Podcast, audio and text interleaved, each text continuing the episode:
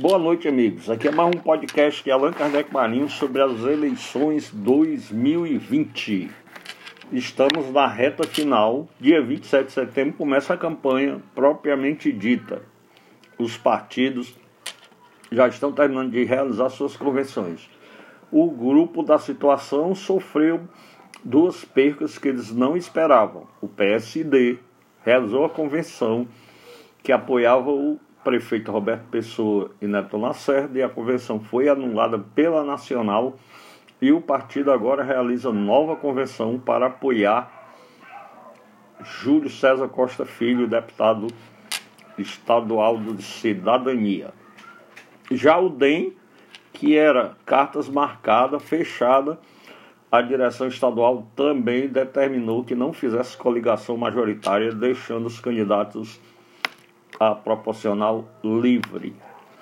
Ontem, o PT e a Rede realizaram uma convenção conjunta para a decepção do governador do estado, Camilo Santana, e do deputado estadual Júlio César Filho, que esperavam que o PT não lançasse candidatura, tivesse sido só um balão de ensaio e colocassem Daniel Baima, ex-secretário de Juventude do município e ex-aliado do prefeito Roberto Pessoa e Firmo Camussa, na vice da chapa com Julinho. A chapa ideal que eles esperavam.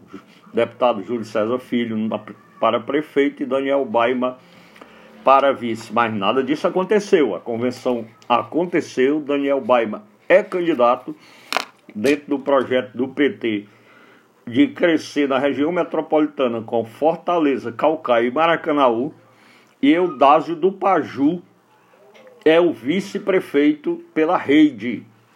Então tá aí outra chapa definida. Outra chapa que foi definida mais à esquerda é a do PSOL.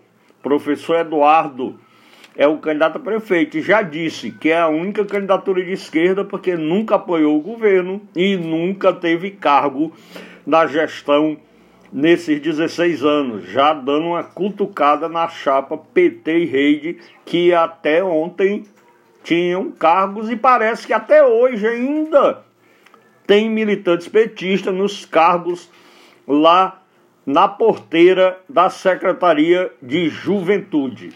Então, hoje o deputado Julinho convoca a convenção para amanhã, convenção online, convenção digital, convenção sem agitação e na convocatória ainda não sai o nome do vice.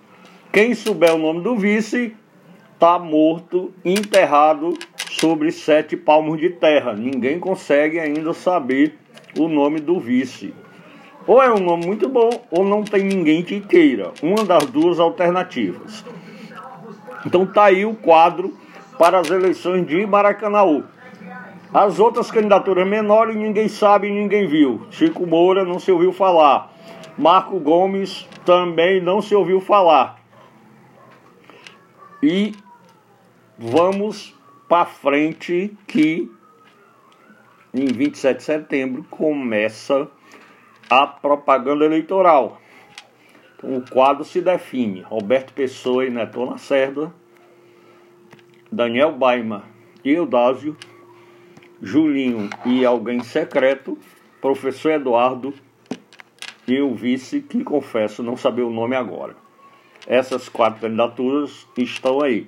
As outras duas menores, ninguém sabe, ninguém viu. Mais um podcast do Eleição 2020 com Allan Kardec Marinho.